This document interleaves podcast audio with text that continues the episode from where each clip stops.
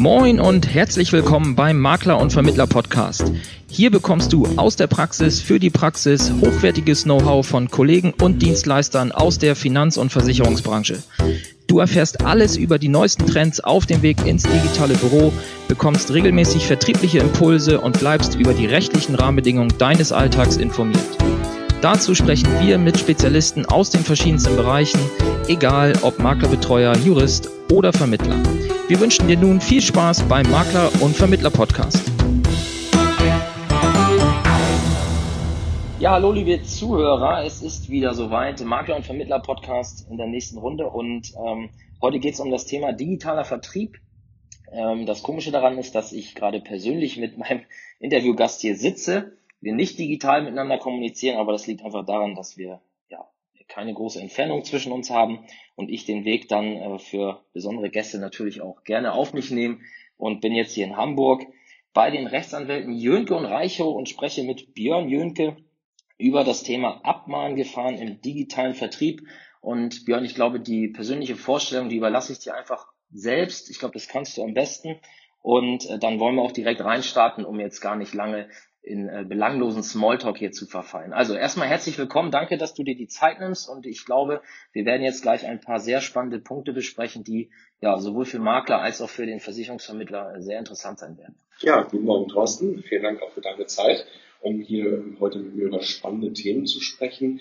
Heute rechtliche Online-Fallstricke, Abmahngefahren im digitalen Vertrieb ein sehr, sehr spannendes Thema, was uns als Kanzlei die letzten Jahre durchaus immer vermehrt beschäftigt hat. Ähm, vielleicht einmal ganz kurz zu uns. Ähm, was machen wir? Wir sind eine ähm, ja, klassische Maklerkanzlei. Das heißt, wir kümmern uns um alle Projekte, rechtliche Probleme natürlich auch des Vermittlerhauses, aller Couleur sozusagen von der Gestaltung von Maklerverträgen, Servicevereinbarungen, Gebührenvereinbarungen etc. bis hin zu natürlich auch dem Problem der Kunden, also klassisches Versicherungsrecht. Daneben natürlich das ganze Vertriebsrecht, Bestandskäufe, Arbeitsrecht, alles das sind so unsere Themen, die wir mit den Vermittlern zusammen ähm, dann erarbeiten. Dabei betreuen wir von Einzelvermittler bis hin zu Pools, also Finanzvertrieben und so weiter. Ähm, von daher freue ich mich heute über das Thema ähm, sozusagen Online-Recht sprechen zu können. Und äh, ja, starten wir doch durch. Ja, das machen wir. Und lass uns gleich mal mit der, mit der Kernfrage starten. Ähm, man liest ja relativ häufig im Internet auch, dass, äh, ich sag mal, insbesondere auf Versicherungsmaklern und Versicherungsvermittlern im, im Zeichen der, des Datenschutzes, ja, ich sag mal, wirklich äh, rumgehackt wird. Kannst du uns äh, sagen, woran das liegt? Warum, warum nur die Versicherungsmakler und Vermittler, warum nicht der Immobilienmakler oder der Autoverkäufer? Also ähm, der Immobilienmakler mag es ja vielleicht auch sein, dass der sozusagen im Abmahnfokus steht. Wir haben aber in unserer, äh, sage ich mal, unserer Branche, Versicherungsbranche, äh, das Spezifikum, dass sich eigentlich jedes Jahr irgendwas ändert. Wir haben natürlich die Regulatorik von äh, MIFID ähm, 1, 2, IDD, DSGVO, die alle trifft, also alle digitalen Unternehmer sozusagen. Ähm, und da sich jedes Jahr was ändert, müssen sich natürlich auch die Webseiten entsprechend anpassen. Das mhm. heißt, der Vermittler der natürlich heute auch äh, zu einem hohen Prozentsatz digital unterwegs ist, seine Visitenkarte im Netz hat, darüber vielleicht auch teilweise schon beraten kann, ähm, muss natürlich alles an Regulatorik umsetzen und mitnehmen. Und da stellen sich natürlich dann die entsprechenden Probleme, weil es ist natürlich nicht das Daily Business eines Vermittlers, sich um seine äh, Webseite rechtlich zu kümmern. Ähm, und deswegen ist natürlich Tür und Tor für ja, Konkurrenten geöffnet, dem Vermittler sozusagen mit einer Abmahnung doch durchaus mal so ein bisschen den Tag zu vermiesen. Und äh, dass da sowas natürlich auch viel Geld bringt für Abmahnanwälte, äh, ist natürlich äußerst Vorsicht geboten. Und das ist auch der Grund, warum Vermittler da durchaus im Fokus stehen. Sind das denn die, sind es wirklich die Kollegen, die die Abmahnung äh, anstoßen oder sind es äh, frisch ausstudierte Rechtsanwälte, die äh, gerade noch auf der Suche nach einer Arbeitsstelle sind? Wie, wie sind da die, wie sind da die Erfahrungen? Ähm, also das müssen wir natürlich klar trennen einmal, ähm, denn der Anwalt ist ja nur das, das ausführende Organ, der Dienstleister, der die Abmahnung dann für seine Mandanten ausspricht. Die Frage ist, wer ist sein Mandant?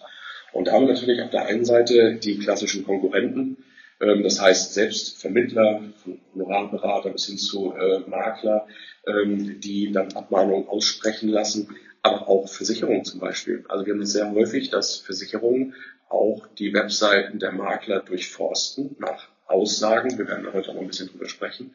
Ähm, oder auch zu Tarifen. Stimmen die Tarife? Ist das mhm. wirklich, hat das Wahrheitsgehalt, was der Makler denn darüber schreibt?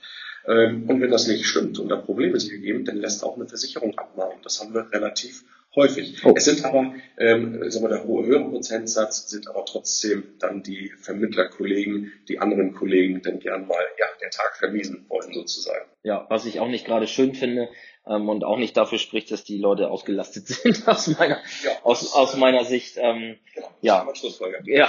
ja. ähm, weil die Zeit sich zu nehmen, äh, Webseiten von Kollegen nach Fehlern zu untersuchen, das äh, ja, hat ja schon was von Rechtschreibfehler bei der Tageszeitung zu melden.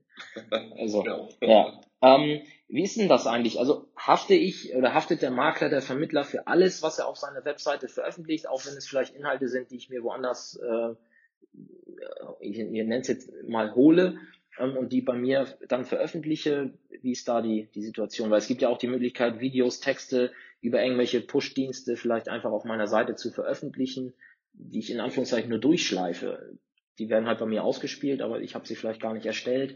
Ähm, also wie ist das da? In welchem Umfang habe ich äh, als Haftungsrisiko, wenn ich eine Webseite als Makler betreibe? Mhm. Ähm, also ein ganz klares, es kommt drauf an. Ja. Natürlich eine ähm, aber grundsätzlich ist es erstmal so, dass man für alles auf seiner Webseite haftet. Man muss das ja auch mal aus dem Blickwinkel des Nutzers, der die Seite ansurft, sehen. Der sieht erstmal nur deine Information auf der Webseite ne? und denkt, okay, das ist deine Information, die wirst du dir wohl zu eigen gemacht haben. Und deswegen ist grundsätzlich da eine Haftung erstmal denkbar. Ähm, es ist ja so, dass man ähm, als ja, äh, Diensteanbieter nach dem Telemediengesetz haftet, wenn man äh, mal, werbliche Informationen vorhält. Und eine Seite eines Vermittlers ist natürlich eine werbliche Seite, das ist keine Privatseite. Ne? Ja. Und ähm, von daher ähm, ist die Haftung auf jeden Fall da. Man muss sich natürlich, man muss schauen, dass man sich für gewisse Sachen auch enthaftet, wenn man links Dritter setzt, dass man auch genau sagt, ähm, habe ich nicht geprüft, äh, ist auch nicht meine Meinung, hafte ich nicht für. Ne? Ja. Das kann man im Rahmen von ja, allgemein Disclaimer machen, die man auf jeden Fall sich ins Impressum setzen sollte, das heißt Enthaftung für Linksdritter etc. Oder wenn man dann auch mal einen Artikel dann wirklich auf die Webseite verlinken möchte und posten möchte, auch nochmal klipp und klar äh, klarstellt, das ist nicht meine Information, die ich hier recherchiert habe und den Inhalt teile ich vielleicht auch nicht, möchte aber die Informationen meinen äh, Nutzern, meinen Usern der Webseite zur Verfügung stellen. Ja, okay, alles klar. Ähm, Jetzt ergibt sich natürlich äh, das Thema äh, Wettbewerbsrecht äh, zwangsläufig daraus. Wir haben ja eben schon darüber gesprochen, dass der Wettbewerb äh, und die Seiten äh, unserer oder ja unserer Kollegen gut im Auge haben wird. Und ähm, was sind denn so die die Hauptprobleme im, im Wettbewerbsrecht seitens des digitalen Vertriebs, die ihr ja identifiziert habt oder wo ihr ja. wo ihr der Meinung seid, da sollte man besonders darauf achten? Also wir haben natürlich so ein paar Punkte, ähm, die wirklich Klassiker sind, die wir ähm, seit Jahren betreuen, also als Problem betreuen und Abmahnungen entsprechend verteidigen. Ich möchte vielleicht vorwegschicken, dass es natürlich auch mal ähm, Situationen gibt, wo man wirklich auch eine Abmahnung mal aussprechen muss, mhm. weil ein Vermittler, vielleicht weil er es nicht besser weiß, aber äh, Dinge auf seiner Webseite tut, die ähm, rechtlich nicht sauber sind. Ne? Also dann kann es durchaus sein, dass man ähm, entsprechend auch mal eine Abmahnung aussprechen muss. Also das möchte ich ganz klar abgrenzen, dass das ja. passiert. Aber so zu diesen, ähm, nennen wir es mal Massenabmahngeschichten der letzten Jahre haben wir natürlich so ein paar Punkte. Ähm, das sind zum einen ähm, das Beratungsmodell mhm. des Maklers, dass das einfach nicht sauber herausgearbeitet wird. Ähm, so eine Webseite ist natürlich schnell geschrieben und Sonntagabend nach dem Tatort schreibt man sich immer schnell ein bisschen was drauf, weil äh, man macht viele gute Sachen für die Kunden, die sind auch alle gut gemeint, ja. aber nicht alles darf man im ja. Rahmen der Erlaubnis, die man dann hat von der Handelskammer. Also sprich so das Beratungsmodell des Vermittlers. Ähm, das muss natürlich sauber herausgearbeitet werden. Ja, bevor wir, äh, ich würde dir da gleich nochmal eine Nachfrage stellen, aber ähm, da sind wir schon in dem Moment, wo der Kunde schon auf der Seite ist. Wie ist denn das mit der Erstinformation? Also ich kenne Seiten von Kollegen, da komme ich gar nicht rauf, ohne mir vorher als PDF, wo ich gar nicht weiß, ob in diesem PDF vielleicht ein Virus versteckt ist oder ähnliches, äh, also bevor ich mir das Ding nicht runterlade, komme ich nicht auf die Seite rauf. Ähm, wie ist denn dieser Schritt äh, zu sehen? Also was, was empfehlt ihr da euren Mandanten, wenn ja, wenn es darum geht, wie, wie, wie, wie gestalte ich das Einfallstor in mein, in mein Business, letzten Endes ja, also meine Online-Visitenkarte? Das ist natürlich äh, einen großen Problempunkt äh, angesprochen, natürlich rechtlich sehr interessant. Wir haben da ähm, natürlich diese Check24-Geschichte ähm, in den letzten Jahren betreut und werden es auch weiter betreuen. Äh, so wie man hört, ist da ja immer noch ein bisschen was am Köcheln. Ähm, aber äh, dies, äh, die Urteile Check24 spielen genau um dieses Problem rum.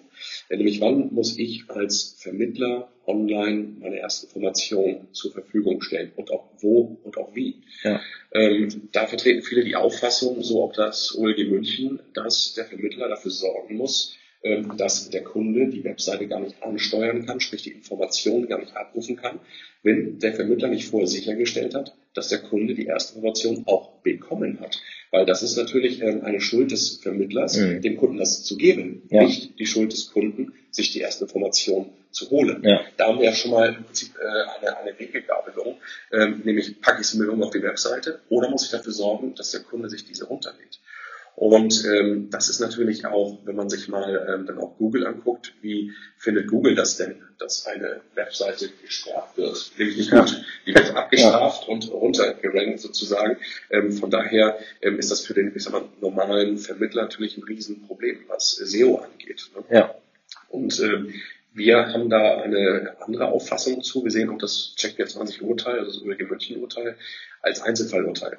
Mhm. Und zwar Einzelfälle in der Hinsicht, dass Check24 ein, ja, ein Makler ist, aber ein, ein Makler, der ausschließlich Online-Rechner anbietet. Ja. Was passiert denn bei einem Online-Rechner? Bei einem Online-Rechner kann der Kunde schon Daten eingeben, auf Berechnen klicken, auf Abschließen klicken ähm, und dann war es das schon im Prinzip mit dem Vermittlungsvorgang. Das war es ja schon. Ja. Jetzt im Nachgang, und so hat das Check24 anfänglich gemacht, ähm, die erste Information zur Verfügung zu stellen, ist zu spät. Ja. Ne? Und da sagt das OLG München, das musst du vorher machen. Jetzt kann man zurück zu deiner Frage kommen, was soll jetzt der Einzelmakler machen? Wie soll er das darstellen? Nun, ähm, der, der normale Einzelmakler hat ja nicht äh, Online-Rechner. Und wenn er sie hat, hat er sie auf irgendeiner Unterseite. Ja. Das heißt, unseres Erachtens nach ähm, muss man nicht die Webseite sperren. Mhm. Man kann die erste Information zur Verfügung stellen. Das sollte man auch als PDF machen. Ja. Ich möchte im Übrigen auch, dass äh, OLG München das als unveränderbares PDF äh, vorgehalten wird, aber das ist ja technisch kein Problem. Ja. Das heißt, man kann sich die erste Information meinetwegen ins Impressum legen oder unter mhm. der Rubrik rechtliches Erstinformation und dem Kunden dort anbieten. Aber, aber spätestens dann, ähm, wenn ich Online-Rechner einsetzen möchte, wenn ich erkenne, das ist für mich das Vertriebsmodell schlechthin, dann sollte man diese Unterseite durchaus sperren und äh, den Kunden zwingen, die erste Information herunterzuladen. Dann ist man dann auch, äh, was das Check24-Urteil angeht oder die rechtliche Umsetzung, äh, vorerst safe. Ja, okay. Dann äh, kurz mal zum Verständnis ein Beispiel, wie ich mir das ähm, als Idealfall eigentlich vorstelle. Ich habe meine Webseite als ja, digitale Visitenkarte, wo ich äh, Leads generiere. Also ich werde über Google gefunden zu best bestimmten Themen, hole den Besucher auf meine Webseite, kläre ihn zu bestimmten Themen relativ allgemein gehalten auf, ohne dass er mir Daten geben muss, er erzähle ich einfach, worum geht's. Und am Ende gibt es ein äh, Kontaktformular, wo wir gleich auch nochmal zu kommen, wo er mir seine E-Mail-Adresse hinterlassen kann. Und in dem Moment, wo er sich da einträgt, bekommt er beispielsweise mit der Double Opt-in-E-Mail automatisch meine Erstinformation zugesendet, wäre das aus deiner Sicht ein ja, schlüssiger Vorgang? Genau, genau. Also ähm, Kontaktformular genau ist ein weiterer Problemkreis, den wir gleich ansprechen werden. Aber ähm, spätestens da könnte man das genauso gut mit umsetzen. Nicht? Also denn er sollte ja eh keine Daten eingeben oder auch absenden können, ohne vorher einen Datenschutzhinweis ja. zu bekommen. In diesem Zuge kann ich ihm auch gleich die ersten Informationen mit zur Verfügung stellen. Das Gesetz sagt ja beim ersten Geschäftskontakt, ja. wann wir einen Geschäftskontakt haben, das ist ja dann erstmal fraglich. Der kann mittlerweile äh, natürlich auch digital stattfinden, ja. über die Webseite, über einen Chat, über äh, ein, ein Video sozusagen, was man ja oder macht, beziehungsweise ein, ein, ein Interview ähm, per Skype zum Beispiel kann man sich unterhalten. Ja. Ähm, das alles muss vorher geschehen. Und das heißt, äh, wenn der Kunde sozusagen jetzt den Geschäftskontakt vollzieht, muss natürlich entsprechend vorher die ersten Informationen übergeben werden. Ja, okay, alles klar. Kommen wir zurück zu dem Thema ähm, Honorarberatung oder also diese, diese Aussagen zum, zur Art der Dienstleistung auf der Webseite. Da wollte ich nochmal eine Zwischenfrage stellen und zwar dieses Thema Servicepauschalen. Viele Makler bieten ja mittlerweile an, für 10 Euro, 50 Euro, 100 Euro monatlich oder jährlich kriegst du Dienstleistung XY. Einige haben sogar äh, klassisch wie im Online-Marketing drei äh, Preismodelle, wo dann darauf abgezielt wird, dass das mittlere äh, dann äh, auch genommen wird, weil da am meisten drin ist, das beste Preis-Leistungs-Verhältnis. Ähm, Wie ist das zu sehen, ähm, wenn ich als normaler Versicherungsmakler, jetzt nicht als Honorarberater, sondern als Versicherungsmakler tätig bin und ich solche Aussagen auf meiner ähm, Webseite treffe? Worauf ist da zu achten? Ähm, das ist eine sehr interessante Frage, weil wir in den letzten Jahren da sehr viele Abmahnungen zu genau dieser Fragestellung mhm. verteidigen mussten, durften. Mhm. Und ich möchte vielleicht mal einen Schritt davor ähm, ähm, ansprechen, nämlich darf ich das überhaupt als Makler? Darf ich ja. Gebühren vom Kunden verlangen? Auch eine gute Frage, ja. Genau, das ist eine interessante Frage, ähm, aber die man auch schnell beantworten kann. Die Antwort ist ganz klar ja. Ne? Also mhm. nehmen wir auch mal den äh, B2C-Bereich. B2B ist ja klar, konnte man Prinzip schon immer. Aber jetzt auch durch die ähm, IDD ist eigentlich damit ja auch rechtlich reglementiert, äh, reglementiert, dass der Makler auch vom Kunden Gebühren verlangen kann, ja. soweit sie nicht seine originäre ähm, Maklerei-Tätigkeit, sprich die Vermittlung mhm. betreffen. Ne? Ja. Ähm, und von daher ähm, ist es kein Problem, Gebühren vom Kunden zu verlangen. Wir sind, ähm, um es vorwegzunehmen, ein großer Freund dieses Gebührenmodells. Das mhm. muss man nicht sein, aber es kann man sein. Ähm, zu meinen, weil ich selbst mal Versicherungsmakler zu meiner beruflich besseren Zeit des Lebens äh, war sozusagen, und äh, ich auch da schon ein großer Freund der Honorarberatung war. Und man natürlich auch weiß als Makler oder als Vermittler, macht man viel, viel mehr für die Kunden, als man eigentlich muss. Ja. Die reine Vermittlung, Beratung, Abschluss, Vermittlung, dann ist man da eigentlich durch damit, aber macht viel mehr. Man kümmert sich um die Kunden ganzjährig. Manche sind 24-7 erreichbar, legen ungefragt äh, Kfz-Angebote im Herbst dann vor ja. äh, und machen und tun, ne? vergleichen Tarife und so weiter. Warum nicht dafür auch entsprechend ein Honorar verlangen? Diese, da, da habe ich kurz mal ein, diese Diskussion gibt's ja auch in den äh, berühmten Facebook-Gruppen der Makler relativ häufig wenn die Frage aufkommt, nehmt ihr Servicepauschalen, ja oder nein? Da gibt's dann halt das eine Lager, die sagen, ja, natürlich, also die die gleiche Meinung vertreten wie ihr. Und es gibt aber auch die anderen, die sagen, alles, was über die Vermittlung hinausgeht, ist doch mit der Höhe der Cottage, die ich bekomme, abgegolten. So, jetzt kann man natürlich, ja, kann man halten, wie man will. Ähm, ich sehe mich da eher in dem Lager von euch, ähm, denn ja, es, es sind einfach Service-Dienstleistungen, die aus meinem Verständnis auch heraus äh, weit über das hinausgehen, was eigentlich äh, der Kunde erwarten kann. Ähm, richtig, man kann es auch absolut anders sehen, habe ich auch vollstes Verständnis für, wenn ein Vermittler sagt, ähm, für mich ist das alles natürlich mein Beruf. Das gehört damit zu, dass ich mich um weitere Dinge kümmere. Ja. Bitte, bitte gern. Das ist ja. absolut legitim. Ich glaube, heutzutage muss man aber auch schauen, wo, wohin mit der Arbeitszeit, wie haushaltet man mit seiner Zeit. Wir haben LVRG 1, 2 steht vielleicht vor der Tür, ähm, weitere Regulatorik, die nicht dazu führen werden, dass Vermittler mehr vertrieben werden. Ja. Also ich gehe mal stark davon aus. Ähm, freue mich natürlich, wenn es anders ist für unsere Vermittler. Aber ähm, das bedeutet, man muss natürlich schauen, wie ähm, haushaltet man mit seiner Zeit. Und wenn man für die Kunden dann auch noch mehr macht, als man eigentlich muss, warum nicht sich das auch vergüten lassen? Ich kann vielleicht kurz aus unserer, von unserer Erfahrung sprechen, weil wir betreuen ja Vermittler, die dann diese Honorar- oder Gebührenvereinbarung einsetzen im ja. Vertrieb.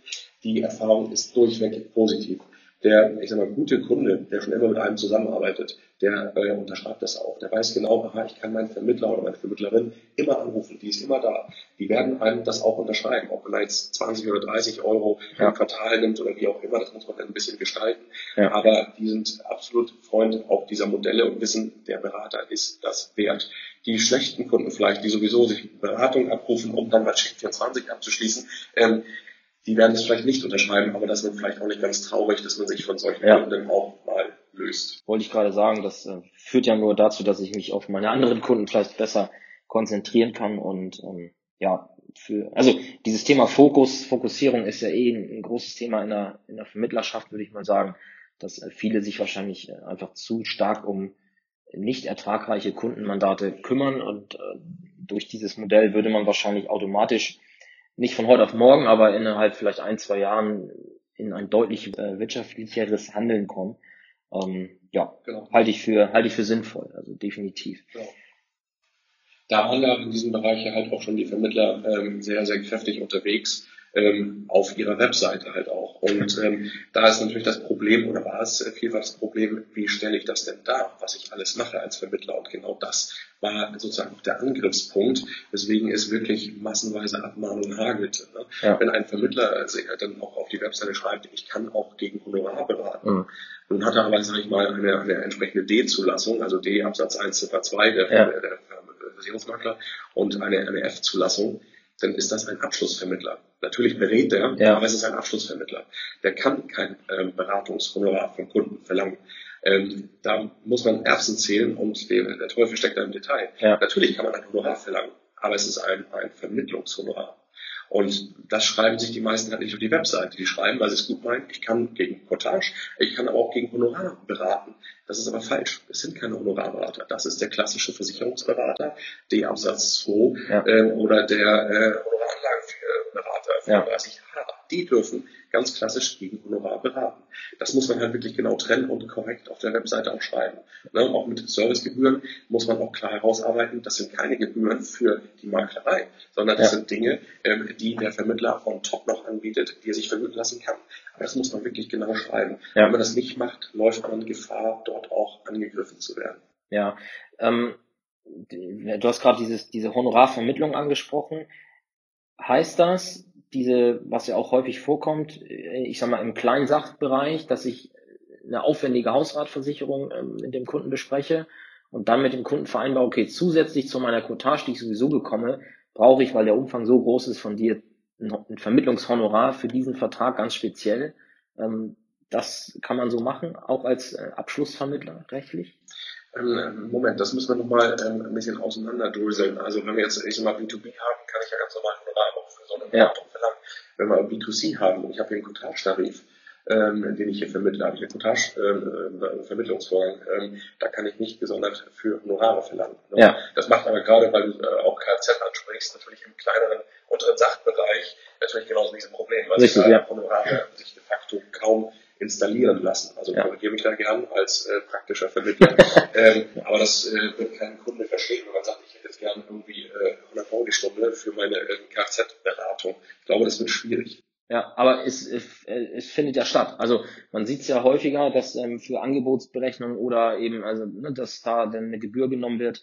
Ähm, ja, die unmittelbar in der, im Zusammenhang mit der Vermittlung dieses Vertrags steht. Also wo halt nicht noch, ja, ich mache danach, putze ich dir dein Auto oder so, sondern wirklich, ne, du willst bei mir eine Kfz-Versicherung oder eine kleine Hausrat, dann kostet dich das zusätzlich 34, 95, 50 Euro, wie auch immer.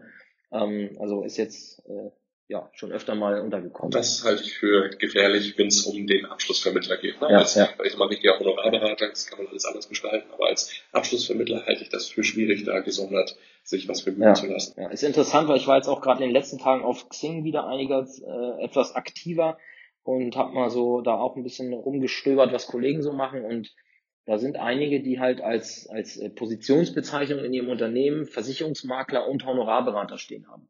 Ja. Auch interessant, ne, dass sowas dann da noch äh, stehen darf oder ja, was auch immer die sich dann dabei denken. Na gut, äh, passt vielleicht ganz gut zu dem Thema irreführende Werbung. Wir haben im Vorgespräch schon drüber gesprochen. Ähm, was genau fällt denn unter dem Bereich irreführende Werbung auf Makler-Webseiten?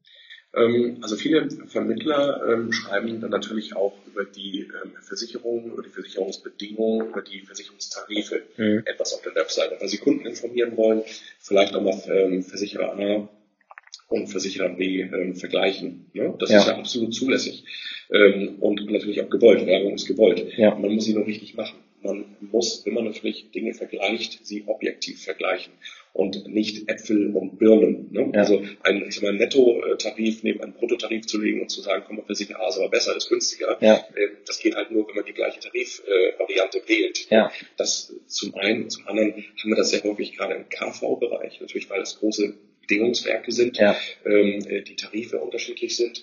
Ähm, und wenn man das nebeneinander legt, dann muss das richtig geschehen. Und man muss natürlich, wenn man einen Versicherer A analysiert oder den Tarif des Versicherers A analysiert, auch wirklich das schreiben, was der Tarif auch kann und was der nicht kann.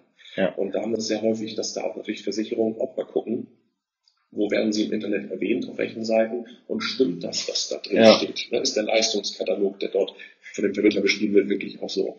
Und ähm, da haben wir sehr viel Probleme gehabt, weil es dann doch nicht immer so hundertprozentig stimmte und Versicherungen da durchaus äh, das dann auch rechtlich korrigieren lassen. Ja, zu Recht dann ja auch. Ne? Ähm, wie ist denn das? Ich komme ja selber äh, aus dem Lager der Finanzanlagenvermittler. Da wird ja gerne der Vergleich gemacht, flexible Privatvorsorge, also Rentenversicherung mit, äh, also fondgebunden mit Fondlösung versus äh, Depot. ne, wo dann steuerlich meistens ja, was ist jetzt günstiger für mich, Halbeinkünfteverfahren oder Abgeltungssteuer?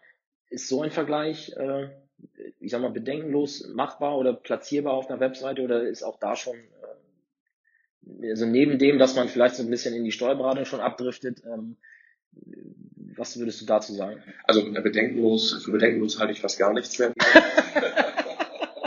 okay. Ähm, da gab es nämlich auch gerade wieder ein neues äh, tolles Urteil, äh, nachdem ein Makler haften durfte, weil er keine entsprechende äh, Vergleichsberechnung äh, bei einer Fondsanlage gemacht hat. Ne? Also mhm. ich glaube, es gab eine klassische Rentenversicherung, dann sollte die äh, geplättet werden und umgedeckt werden zu einer Fonds ähm, und der Vermittler keine richtige Vergleichsberechnung angeführt hat. Ne? Ja. Und äh, das Gericht gesagt hat, doch, das musst du machen als Vermittler und wenn du es nicht machst, haftest du dafür. Ne? Und wenn das Ganze dann äh, schlecht läuft, dann läuft es auch für dich schlecht, lieber Vermittler, weil ja. man dafür gerade stehen muss. Das heißt, natürlich kann man das machen, man muss auch da richtig machen. Man muss natürlich Äpfel und Birnen nicht vergleichen oder darf es nicht vergleichen und muss, wenn man so Vergleichsberechnungen macht, die äh, genau machen. Aber auch an der Stelle danke für deine, äh, für deine, für deine Frage. Denn ähm, der Kunde hat auch einen Anspruch darauf, dass mhm. der Vermittler das macht. Das heißt, wenn du diesen Bereich ansprechen willst, also Altersversorgung ähm, oder, oder Geldanlage, dann ähm, musst du als Vermittler dem Kunden das anbieten. Also sprich eine Vergleichsberechnung. Wenn der Kunde darauf verzichtet, ist das okay. Ähm, dann wird es aber dokumentiert, bitte, ja, um, ja. um da aus der Haftung zu kommen. Aber die Frage ist auch, das sagt das Gericht natürlich nicht, erklärt es nicht, wie so eine Vergleichsberechnung dann entsprechend im Detail auszusehen hat. Dann hat natürlich auch nur begrenzte Mittel als Vermittler, ähm, jetzt Produkte ähm, durchzuberechnen. Ne? Ja, Man ist da ja. angewiesen auf ähm, ja, die, die Banken oder beziehungsweise die Versicherungen, die einem da entsprechende Fonds zur Verfügung stellen. Ja. Ja, okay. Dann lass uns in den Punkt reinsteigen und da kommen wir wieder auf den, auf den ja, Wettbewerb zurück.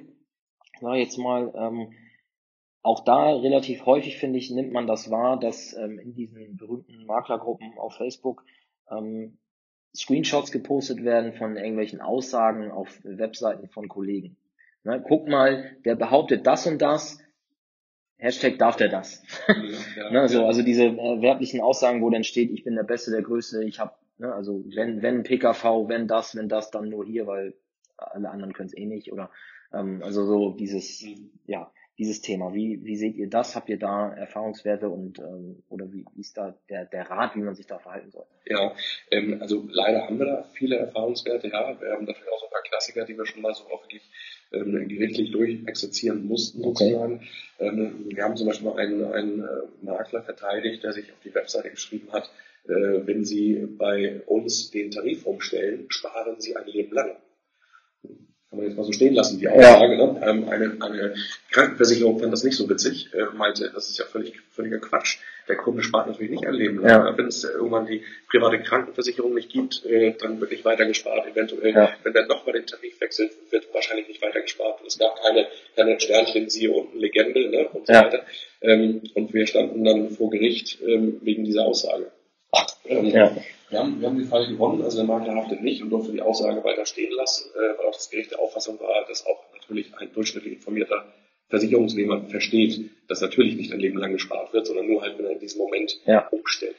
Aber trotzdem, deswegen will ich das, äh, führe ich das an, ist das wieder ein Einfallstor für andere zu gucken, wie du schon sagst, was schreibt denn der so auf seiner Webseite. Ne? Ja. Da muss man einfach ein bisschen sensibel für sein ähm, und wissen, dass andere das mitlesen und dann vielleicht auf die Goldwaage legen ähm, oder auch sagen mit, ich bin der größte, sagen wir mal jetzt ein Beispiel, Architektenmakler. Ne? Ich bin der ja. größte Architektenmakler in der Branche. Also ja. gönne ich ja jedem, dass er der ja. größte ist, aber Bestand ist messbar.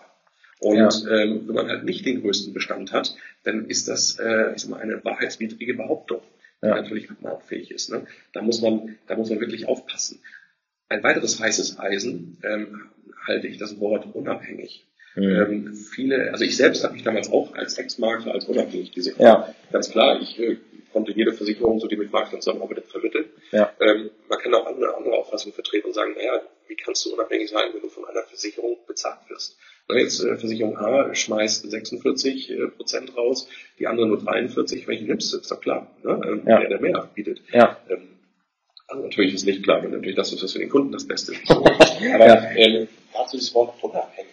Ähm, das ist ja. Tür und äh, öffnet Tür und Tor für andere Leute, sich darauf einzuschließen und zu sagen, äh, ich vertrete gerne eine Auffassung Ja. und sage, du kannst nicht unabhängig sein als Vermittler. Ne? Als, als Berater, glaube ich, das Problem wird es nicht sein, weil der Berater berät den Kunden gegen Honorar, da ist kein Dritter, der das irgendwie zahlt im Normalfall. Oder auch, sag mal, ähm, Mehrfachagent, ne? also sprich Mhm. die klassischen Vertreter, Ja. Form, die sind auch abhängig, ganz klar. Ne? Also die sind äh, von einer Versicherung abhängig. Stehen ja auch im Übrigen nicht rechtlich im Lager des Kunden, sondern im Lager der Versicherung. Ne? Ja. Ähm, ich will da nur für Sensibilität einfach werben, wenn man solche Aussagen ähm, schreiben oder haben möchte auf der Webseite, dass man weiß, da kann was passieren, gerade bei dem Wort unabhängig. Ich würde einfach aufpassen. Und ungebunden vielleicht schreiben einfach. der, der, der Vermittler, also der, der, der Makler und der Mehrfachagent, die sind ja ungebunden. Ja. Die sind von einer Versicherung Ja, äh, abhängig ja. sozusagen. Ne? Ungebunden, das äh, kann man machen, aber unabhängig. Also ich, ich meine persönlich ja, aber dafür hafte ich nicht für diese Ja. Aussage. Ich, äh, ich war unabhängig, Ja. das muss jeder für sich selbst wissen. Ja, okay. Ja, und Unabhängigkeit, ähm, also viele nutzen das ja als Argument für, ähm, als, als Qualitätsmerkmal. Äh, Merkmal. Und äh, gerade jetzt, wenn man mal äh, auf unabhängige Verbraucherzentralen beispielsweise guckt, finde ich, dass, äh, auch weil ich unabhängig bin, heißt das noch lange nicht, dass ich eine gewisse Qualität liefere. Denn ähm, die, die Tatsache, dass ich weiß, jetzt kommt ein Kunde zu mir, ich berate den auf Honorar und nach einer Stunde ist er weg und ich habe dann x 100 Euro verdient damit, das könnte mich ja auch in die Situation, wenn ich sage, ja, aber eigentlich ist mir es relativ egal, was der nachher macht, ähm, weil ich weiß ja, was ich in eineinhalb Stunden verdient habe und tschüss. So, und ähm, da sehe ich ähm, zumindest die Achtsamkeit in, in Hinsicht auf Qualität bei einem Vermittler, der eine Provisionshaftung eingeht über fünf Jahre. Also Ja. soll, könnte sein, könnte vermuten lassen, dass der vielleicht einen höheren Qualitätsanspruch an seine Ja. Tätigkeit hat, wenn er es vernünftig macht, ja. ähm, wir haben vorhin schon mal kurz das Thema Check24 angerissen und das ist ja auch, passt ja eigentlich auch ganz gut in diese Kategorie werbliche Aussagen. Da gab es jetzt ja vor ja nicht gar nicht so langer Zeit dieses Thema ein Jahr gratis, irgendwas, eine Haftpflicht oder ich weiß es nicht mehr genau. Ähm, wie, wie ist denn das jetzt zu sehen? Also da, äh, du fängst schon an zu lachen. Ich glaube, das ist eines deiner Lieblingsthemen. Check24. Also wir, ja, lass doch mal hören, was, was da so deine Gedankengänge sind. Ähm, auch natürlich juristisch immer ein sehr interessantes Thema. Ähm, du sprichst jetzt gerade auch die Problematik des Provisionsabgabeverbotes an. Ne? Das ist ein, äh, auch ein Fass, Fass ohne Boden. Ja. Ähm, ob das Check24 macht, das dürfen dann wahrscheinlich Gerichte bald entscheiden. Ähm, aber ich, man kann das natürlich auch die Auffassung vertreten, ne? zu sagen, ähm, ich gebe jetzt hier was an den Kunden weiter, das kommt irgendwie äh, mittel, unmittelbar aus dieser Cottage und das ist eine Provisionsabgabe. Ne? Ja. Und das ist ganz klar jetzt auch durch die Umsetzung der IDD nicht mehr gewollt. Das Provisionsabgabeverbot hat nunmehr sozusagen ja auch ähm, eine, eine, eine, äh, wurde ins Gesetz jetzt auch gegossen, war lange Zeit ja auch Mhm. umstritten ne? Ja. und äh, wurde dann auch so gelebt, dass nichts getan wurde. Ähm, aber ähm, jetzt ins Gesetz gegossen wurde. Und von daher gibt es natürlich auch viele aktuelle Verfahren, auch wenn man die Medien verfolgt, wo es um Weitergabe von äh, Provisionen äh, geht, ähm, dass das ein Problem sein kann. Und wie gesagt, ob das bei Check24 der Fall ist, ich glaube, die machen das äh, natürlich werblich immer so ganz gut und versuchen Ja. auch viel, äh, ich sag mal, äh, hintenrum dann rechtlich auch dann äh, richtig zu stellen. Aber ähm, ich denke, darüber werden Gerichte noch zu befinden haben, ob das ein, gerade in deinem Beispiel, das du gemacht hast, ein zulässiges Modell ist oder vielleicht auch eher ein Umgehungsmodell, also Umgehung der Provisionsabgabe. Ja gut, und ähm, ich sag mal, jetzt in der Maklerschaft sieht man ja auf jeden Fall eher dieses Thema Provokation durch einfach diese Werbung auch, ne? Dass ähm, ja letzten Endes da, ob also welcher welcher Tatbestand jetzt im Hintergrund steht, ist glaube ich da teilweise auch nebensächlich. Ähm, aber man fühlt sich halt erstmal ein bisschen in die Ecke gestellt, weil ja da dürfen die es überhaupt behaupten oder also können die das einfach so dahinschreiben. Ne? Ich glaube, vielfach ist, ähm, wie du sagst, diese reißerische Werbung das Ziel Ja, Ähm, und gar nicht die Klarstellung. Ähm, und ich glaube, vielfach ist sowas auch eingepreist. Ne? Man möchte natürlich provozieren. Ja. Da hat Check24 sehr viel gemacht. Ne? Die haben sich auch mal als Versicherungsberater dargestellt. Ne? Wir haben 220 Versicherungsberater, Ja, ja. ja, ja. nicht einen Versicherungsberater. Also glaube ich jetzt mal, aber äh, Ja. zumindest äh, ist das ein Makler. Ja. Und äh, da ging es, glaube ich, darum, einfach so ein bisschen mal äh, äh, ja, Power sozusagen auf die Straße zu bringen. Gut, ähm, dann würde ich sagen, gehen wir mal in einen neuen Themenbereich rein und zwar in das Thema Datenschutz. Ähm, jetzt werden wahrscheinlich der eine oder andere wird jetzt überlegen, jetzt schalte ich ab. Schon wieder Datenschutz, Datenschutz, Datenschutzgrundverordnung. Nein, also wir werden jetzt nicht nochmal erörtern, was jetzt die DSGVO mit sich bringt. Aber ich äh, ja, möchte dich Björn einmal fragen, was sind aus deiner Sicht so die Top, ähm, die Top-Punkte, jetzt vielleicht auch rückblickend auf knapp ein Jahr äh, DSGVO, ähm, worauf sollte ich achten, wenn ich als Vermittler, als Makler im Finanzdienstleistungsbereich eine Webseite äh, online stellen möchte? Mhm, mhm. Ähm, klar, das Thema DSGVO hat uns auch äh, begleitet sozusagen. Ne? Ähm, und da haben wir auch sehr viel gemacht als, als Kanzlei in diesem Bereich. Ähm, deswegen gern Antwort auf deine, deine Frage. Vielleicht vorweggeschoben gibt es gerade aktuell Streitigkeiten darum, ob man überhaupt auf Basis der DSGVO abmahnen kann. Mhm. Es gibt mittlerweile fünf bis sechs Gerichte, die sich dazu schon geäußert haben zu Abmahnung aufgrund der DSGVO. Die Hälfte der Gerichte sagt, das geht gar nicht. nicht? Also die soll nicht den Wettbewerb schützen, sondern halt den Verbraucher, der dann aber bitte zu den Behörden gehen soll und nicht, äh, dass sich Konkurrenten untereinander aufgrund ähm, der DSGVO, äh, aufgrund der DSGVO abmahnen können. Mhm. Ähm, deswegen wird das nochmal sehr interessant sein, ob äh, der BGH demnächst vielleicht mal was dazu sagen wird. Kann vielleicht auch zu dem Ergebnis führen, dass man gar keine Abmahnung aufgrund der DSGVO aussprechen kann. Aber das werden wir ähm, sicherlich äh, in den nächsten Jahren hören. Ähm, und ähm, die weiteren Punkte, die sehr interessant waren, haben wir vorhin schon kurz angesprochen, Kontaktformulare. Ja. Ein absoluter Dauerbrenner ähm, in diesem Abmahnbereich, datenschutzrechtlichen Bereich sind Kontaktformulare. Warum? Der Kunde gibt ähm, die Daten in ein Kontaktformular ein und drückt auf Senden und dann sind die ja weg. Die sind irgendwo gespeichert. Ja. Äh, beim Vermittler oder bei seinem Provider liegen die irgendwo auf dem Server rum. Ja. Der Kunde hat gar keinen Einfluss mehr auf diese Daten. Ja. Er hat auch vorher keinen Hinweis gekriegt, äh, mit wo liegen jetzt die Daten. An wen kannst du dich wenden? Ähm, das heißt, Kontaktformulare ohne Datenschutzhinweis sind ein Riesenproblem. Also momentan hake ich mal direkt ein. Ähm, Datenschutzhinweis heißt in meiner Datenschutzerklärung oder unmittelbar am, im, auf dem ähm, Kontaktformular? Beides. Beides. Okay. Ähm, denn der Kunde ist jetzt, je nachdem, wie man das einbaut, dieses Skript des Kontaktformulars, aber der ist ja jetzt nicht hinter der Datenschutzerklärung und dort ist das Kontaktformular. Ne? Das heißt, bestenfalls macht man das eben mit einem Double Opt-in-Verfahren, wenn man ja. solche Formulare nutzt. Ähm, ähm, oder in Newsletter-Anmeldung, ne? klassischerweise Double Opt-in natürlich, ähm, aber dass man ähm, ein, ein technisches Verfahren einbaut, äh, dass der Kunde dann bestätigt, Datenschutzinformation habe zur Kenntnis genommen mhm. und erst dann, wenn er das abhakt, also anhakt, ähm, auf Senden drücken kann überhaupt. Ne? An ja. dieser Stelle vielleicht auch Sprachgefunden bei Erstinformation mit einbauen, aber ganz klar ans Kontaktformular auch einen Datenschutzhinweis. Meinetwegen gerne mit Link äh, weiterführend zu den äh, Datenschutzerklärungen ja. Mhm. Und dort nimmt man eine extra Rubrik Kontaktformular auf und sagt, kannst du Daten eingeben zum Zwecke der, des Anrufes, des Rückrufes, der Rückruf, des Rückrufwunschs ähm, und Daten werden dann entsprechend gespeichert, dann und dann gelöscht, je nachdem. Also Kontaktformular ist ein, ein heißes Eisen, wird es auch immer bleiben. Mhm. Hm, vielleicht noch ein, ein Punkt, ähm, Verschlüsselung. Wir haben jetzt äh, letztes Jahr auch gerade ein Urteil auf Basis der DSGVO gehabt. Mhm. Dort wurde ähm, jemand abgemahnt, der ähm, quasi keine verschlüsselte Webseite hatte, also sprich HTTPS. Ja. Ne? und äh, auch keine Datenschutzerklärung. Das Gesamt wurde abgemahnt, ging auch durch, wurde entsprechend äh, verurteilt, ähm, weil er keine Verschlüsselung hatte. Ich glaube, in diesem Falle war es eine Sie, ich weiß es nicht mehr genau. Aber ähm, bedeutet auch hier klarer Hinweis, bitte Verschlüsselung einsetzen, sprich die gesamte Webseite verschlüsseln. Ja. Nicht nur das Kontaktformular selbst, das kann man ja auch mhm. einzeln und gesondert ja. machen, ähm, bitte die gesamte Webseite verschlüsseln. Und äh, immer wird es bleiben die Datenschutzerklärung an sich. Ne? Mangel ja. Hinweise in der Datenschutzerklärung, ob es jetzt Facebook, Twitter, Xing etc. ist, was man da nicht drin hat, oder wie man mit Daten umgeht, wann man wie wo was speichert, Online-Rechner. Ne? Ja. Das ist auch ein Daten, ich will nicht sagen Problem, aber ein Datenschutzprojekt, ja. was man eingehen muss und äh, auch äh, entsprechend hinweisen muss. Alles das muss in die Datenschutzerklärung rein. Verschlüsselung ist ein gutes Stichwort. Dann äh, lass uns darüber reden, ähm, wie es, äh, wie, wie deine Meinung, deine Einschätzung ist zum, zum Austausch zwischen, also von Daten zwischen Makler und Kunde. Ähm, der eine oder andere ist ja schon dabei, jetzt das äh, zu verlagern auf eine Kunden-App.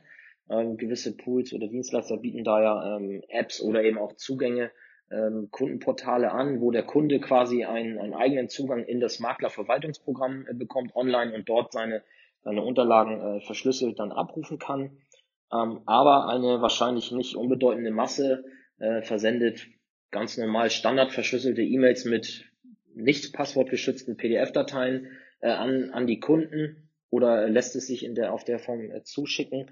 Ähm, du hattest im Vorgespräch sogar gesagt, dass du wahrscheinlich auch vermutest, äh, dass noch nicht mal die Standardverschlüsselung bei vielen überhaupt äh, äh, stattfindet.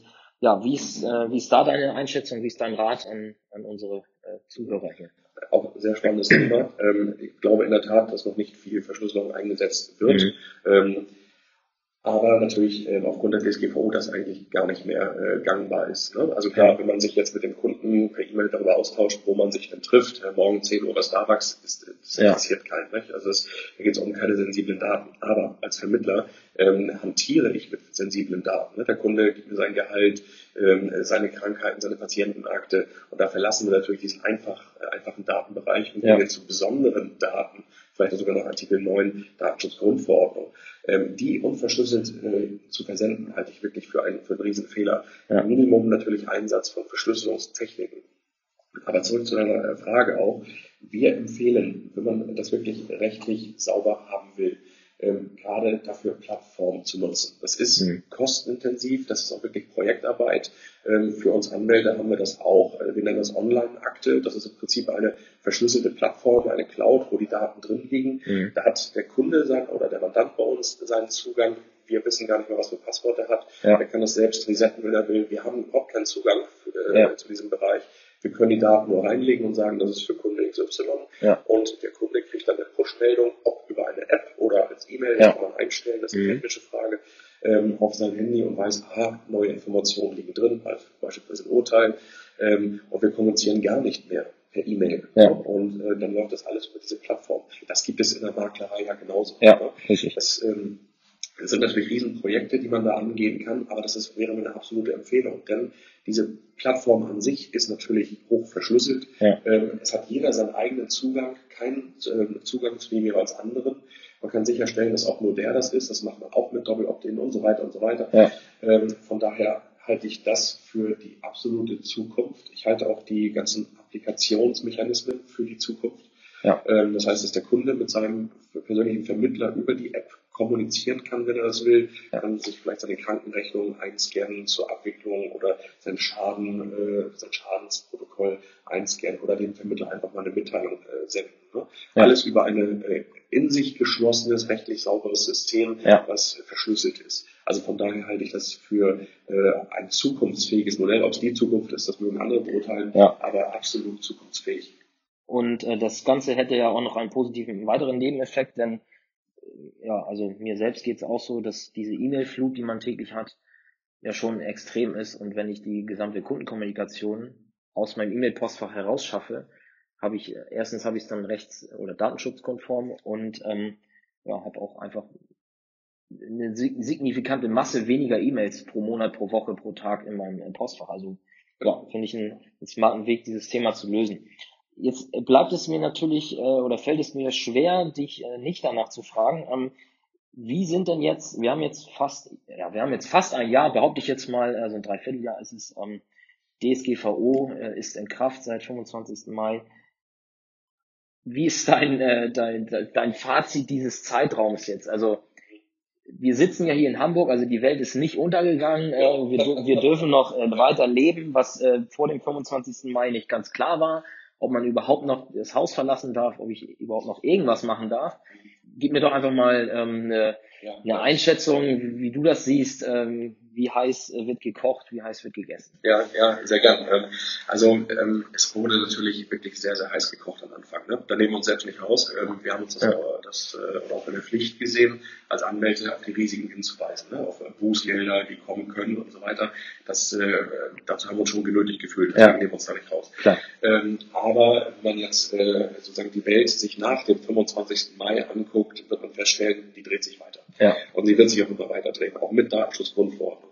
Ähm, es ist ziemlich wenig passiert, wobei man aktuell auch dafür sieht, dass schon verschiedene Bußen, Strafen verhängt wurden, das aber durchaus größere Unternehmen getroffen hat, wie Google, wie Facebook, ja. nicht den, äh, ich sag mal, normalen äh, digitalen Unternehmer, der wir auch sind, der du auch bist, ja. ähm, den hat es äh, de facto nicht getroffen. Wer überhaupt keine Datenschutzerklärung vorhält, der hat auch vorher schon eigentlich Probleme gehabt. Ja. Auch jetzt nicht nur durch die DSGVO. Ja. Ähm, das heißt aber summa summarum, es hat sich wenig getan. Wir werden mit äh, diesem ähm, Unwort des Jahres 2018 sozusagen weiter erleben müssen und auch lernen müssen, Dinge ähm, anders umzusetzen, sensibler zu werden für Daten. Das da nehmen wir uns auch nicht raus, das müssen alle Unternehmer tun. Und ich glaube, das ist ein Modell, ähm, was wir einfach lernen müssen. Ja. Gerichte werden irgendwann sagen, so geht's nicht, so geht's, so ja. nicht. Die Datenschutzkommission äh, sozusagen der Länder, die werden immer wieder Hinweise geben mit, wir stellen uns das so vor, wir stellen uns das so vor. Die ähm, Datenschutzbehörden der Länder werden natürlich auch aktiv werden, aber ich glaube nicht, dass es den normalen Unternehmer ähm, ähm, entsprechend treffen wird, wenn der sich, ähm, ich sag mal, entsprechend konform verhält, das heißt Verarbeitungsverzeichnisse führt und sich einfach um äh, Daten, äh, ich sag mal, den Kopf macht. Ne? Ja. Server einsetzt, der verschlüsselt ist und so weiter, diese Standards. Ne? Wenn man das alles abhakt, dann glaube ich, ist man schon ganz gut aufgestellt. Okay, also nach wie vor, meine Meinung war das auch schon vor dem 25. Mai 2018, wer, äh, wie sagt man, mit gutem Gewissen und äh, ja, einem gewissen Anspruch seiner Tätigkeit nachgeht, der sollte keine Probleme kriegen genau. ähm, und wird das auch zukünftig dann so, so handhaben können. Nichtsdestotrotz, fass doch einmal noch mal kurz zusammen äh, für denjenigen, der jetzt sagt, ja, okay, hört sich ja alles gut an, ähm, aber was sind denn, was könnten denn die Rechtsfolgen sein, wenn ich doch aus Versehen mal irgendwo einen Fehler begehe äh, und äh, was dann zu einem Verstoß führt, sei es jetzt im Wettbewerbsrecht oder eben im Datenschutzrecht? Ähm, also wir fassen das mal alles natürlich zusammen, ja. also wettbewerbsrechtliche und datenschutzrechtliche Probleme. Ähm, wenn man da natürlich dann irgendwelche Fehler auf seiner Webseite äh, macht, kann es ja zu kostenpflichtigen Abmahnungen führen. Ja. Auch da muss man sagen, es geht hier nicht um Strafen, es geht äh, wirklich nur um Geld in Anführungszeichen. Das kann aber natürlich teuer werden. Ja. Das äh, Problem ist auch, dass viele gar nicht reagieren und einfach nichts machen und Fristen verpassen. Ja. Und dann wird es natürlich gerichtlich und damit noch teurer. Ne? Ähm, das heißt, was halt passieren kann, sind natürlich Abmahnungen, ähm, mit welchen Unterlassungsansprüche geltend gemacht werden, vielleicht auch Auskunftsansprüche, ähm, Schadensersatzansprüche und natürlich Rechtsanwaltskosten. Ne? Ja, klar. Das ist so das, was passieren kann. Und ähm, für den Fall, dass jetzt äh, ein ja, gerade nicht ausgelasteter Kollege denn äh, meine Datenschutzerklärung bis ins Detail durchgelesen hat und äh, eine Abmahnung ähm, anstößt, was soll ich dann tun? Ähm, also auch da kann man das wirklich checklistenartig ähm, sich, sich notieren. Ähm, es ist so, dass wir raten, absolut jede Abmahnung ernst zu nehmen. Also wir haben mhm. viele Anrufe, die sagen, ach Gott, ich habe den mal gegoogelt, da steht schon irgendwie Massenabmahner, kann ich das wegschmeißen, ist doch unseriös. Ne? Also ähm, ob sowas seriös oder nicht, das würde ich dann doch einem Rechtsanwalt überlassen ja. und da auf jeden Fall, sag mal, einen Juristen drauf lassen. Ich würde aber als Unternehmer, wenn ich so eine Abmahnung bekomme, ähm, die auf jeden Fall ähm, ernst nehmen. Die kommen meist ähm, gar nicht mal mehr per Einschreiben oder Kurier, sondern per Fax oder E-Mail. Ne? Oh. Als Unternehmer muss ich auch meine E-Mails prüfen. Das ist wie ein Briefkasten draußen, den ich auch ja. prüfen muss. Ja. Äh, muss ich auch meinen elektronischen Briefkasten prüfen. Das heißt, ich würde absolut jede Abmahnung ernst nehmen und äh, die auch wirklich bis zum Ende durchlesen, was dort dann wirklich angemahnt oder abgemahnt wurde. Ja. Ähm, man wird feststellen, in diesen Abmahnungen sind meist zwei Fristen drin. Zum einen ist es eine Frist zur Abgabe einer Unterlassungserklärung, mhm. Zum anderen auch die Frist zur Zahlung einer äh, Kostennote. Ja. Ähm, da würde ich auch sagen, das nicht selbst einzuschätzen, sondern es immer einem Rechtsanwalt des Vertrauens zu übergeben, das prüfen zu lassen. Weil diese Unterlassungsbegehren sind meist sehr weit gefasst. Ist klar, jemand will was von einem, der will immer das meiste. Ja. Ähm, und auch was die Kosten angeht, ist es ja auch so, dass man als äh, Abmahnanwalt die Kosten nicht gleich gering hält. Ne? Und natürlich Möglichkeiten sucht, das fast ein bisschen weiter aufzublähen. Ja. Also von daher niemals eine Unterlassungserklärung äh, ungeprüft unterschreiben, mhm. niemals Kosten äh, ungeprüft ähm, einfach so überweisen, sondern bitte beides von einem Rechtsanwalt prüfen lassen, unbedingt. Denn vielfach kann man über sowas verhandeln, vielfach geschehen auch Fehler, die man ausräumen kann. Ähm, aber bitte den Rechtsanwalt das machen lassen. Denn wenn man als Partei selbst auch vielleicht die Gegenseite anruft, ähm, wie das Makler auch gerne machen, die rufen sich an und sagen, was soll denn das und so weiter, ja. das ist auch gut und schön, aber in solchen Bereichen bitte lassen, weil man kriegt diese Fehler, die man vielleicht am Telefon zugesteht, als Rechtsanwalt kaum noch ausgeräumt. Ne? Ja. Vielleicht gibt man ja sogar zu, was gemacht zu haben, was man gar nicht hätte machen müssen. Ja. Oder wo vielleicht die Gegenseite gar keinen Anspruch drauf hat. Ne? Das alles muss man prüfen und deswegen bitte da immer ähm, ja, Ruhe bewahren, zum Anwalt gehen und eine Lösung finden. Dann äh, noch einmal zum Schluss, äh, jetzt haben wir kurz äh, zusammengefasst, was zu tun ist, wenn es zum Fall des Falles kommt.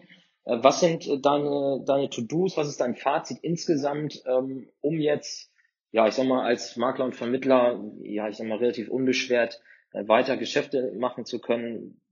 Was sollte ich jetzt einmal, was sollte jeder, der jetzt hier zugehört hat, vielleicht einmal kurz im Schnellcheck einmal, einmal prüfen. Also wenn der Vermittler seine Webseite selbst sozusagen betreut und Ja. administriert und dafür keine Agentur hat, die sich darauf spezialisiert hat, ähm, dann würde ich einfach so auch vielleicht nach ähm, diesem Podcast einfach mal schauen, ähm, habe ich äh, Aussagen auf der Webseite, die vielleicht jemanden stören könnten. Ja. Also wir sprachen aber unabhängig und ne, Ja. ich berate auch gegen Honorar als Abschlussvermittler. Ja. Ähm, das würde ich halt nochmal prüfen. Ich würde mir das Impressum nochmal anschauen, ob da alle Angaben gemacht sind, damit auch Erstinformationen, ne, ähm, alles ähm, äh, umgesetzt habe, auch die neue Versicherungsvermittlungsverordnung. Da vielleicht Achtung, es ist nicht mehr äh, Paragraph 11 der Versicherungsvermittlungsverordnung, die Pflichtinformation, sondern jetzt Paragraph 15 Ja. seit dem 20. Dezember 2018. Ähm, Datenschutzerklärung sprachen wir drüber, die sollte natürlich immer aktuell sein. Ähm, und dann kann man natürlich schauen, wie weit man energisch in den digitalen Vertrieb geht. Wir sehen auch Applikationen oder Plattformen, über die wir gesprochen haben, ähm, eher nicht als Risiko, sondern wirklich als Chance, seinen ähm, digitalen Workflow einfach besser umzustellen, ähm, äh, unabhängiger zu, von, von Zeit und Raum sozusagen zu sein, besser mit seiner Zeit haushalten zu können. Und dafür sind natürlich diese digitalen äh, Lösungen im Vertrieb das Nonplusultra. Super. Gut zusammengefasst. Und jetzt wird es sicherlich den einen oder anderen geben, der sagt, ja, okay, jetzt habe ich den Jünke mal äh, etwas ausführlicher gehört. Im Internet äh, sieht man ja relativ viel von euch. Ähm, der eine oder andere äh, fühlt sich vielleicht jetzt abgeholt und denkt, ach Mensch, ich nehme jetzt mal Kontakt zu denen auf. Was ist der, der, der gängigste Weg? Wie kann man euch am besten äh, noch weiter kennenlernen? Wo finde ich Informationen zu euch? Was, was habt ihr zu bieten? Äh, erzähl doch mal, was da bei euch so Ja, zur Verfügung steht. Also uns äh, kann man analog und digital erreichen sozusagen, ne? also wie wir heute auch mal vis-à-vis am Konferenztisch sozusagen. Ähm, aber natürlich über alle sozialen Medien sind wir erreichbar, über Facebook, Xing, Twitter etc. Kann man sich gern mit uns äh, vernetzen und mit uns Kontakt aufnehmen. Man kann uns auch ganz klassischerweise äh, anrufen und mit uns sprechen. Wir sind natürlich auf den gängigen Messen auch vertreten, um da auch dann ähm, am äh, ja, Messestand mit den ganzen Vermittlern zu sprechen.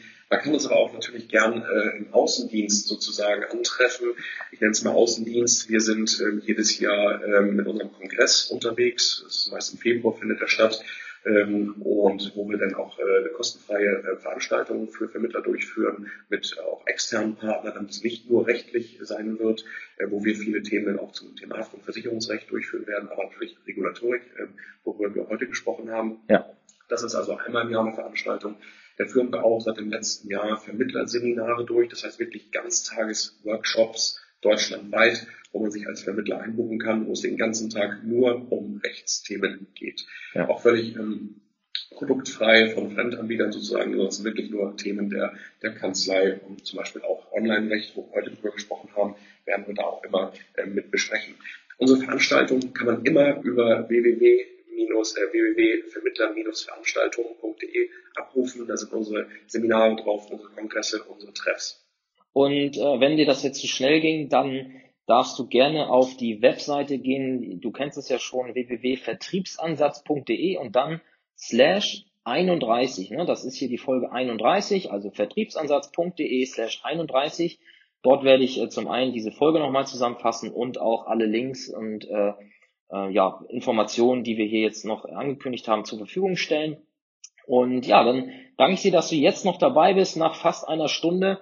Aber es war sehr kurzweilig, äh, ist zumindest mein Eindruck und ähm, immer wieder spannend, obwohl man gefühlt ja eigentlich äh, den Eindruck hat, man, man wird überschüttet mit diesen Rechtsthemen, aktuell insbesondere als äh, Vermittler in der Versicherung und Finanzbranche. Aber ähm, ja, Björn, ich glaube oder ich finde, du, du kannst es einfach sehr, sehr angenehm rüberbringen, hat mir sehr viel Spaß gemacht und ähm, das ein oder andere Thema, glaube ich, könnte man theoretisch auch nochmal so ein bisschen rausziehen und da wirklich Ja, ausführlich, ja. Ausführlich drüber sprechen. Ähm, da lasse ich mir mal was einfallen, vielleicht äh, komme ich dann nochmal auf dich zu. Ich danke dir sehr herzlich für die Zeit und ähm, bin gespannt auf Feedbacks. Wer also hier nochmal weiter rein will, hat eben gehört, wo ihr die Kanzlei Jünk und Reicho erreicht und wie gesagt auf der Webseite vertriebsansatz.de slash 30, äh 31, Entschuldigung, 31, ähm, findet ihr alle Informationen. Danke fürs Zuhören und Björn, danke für deine Zeit. Danke auch. Ja, dann tschüss. Tschüss. Mehr Infos zum Makler und Vermittler Podcast findest du in der gleichnamigen Facebook-Gruppe oder auf der Webseite www.vertriebsansatz.de. Möchtest du uns ein Thema oder einen Interviewgast vorschlagen, dann schick uns einfach eine E-Mail an info@vertriebsansatz.de. Bis zur nächsten Folge vom Makler und Vermittler Podcast.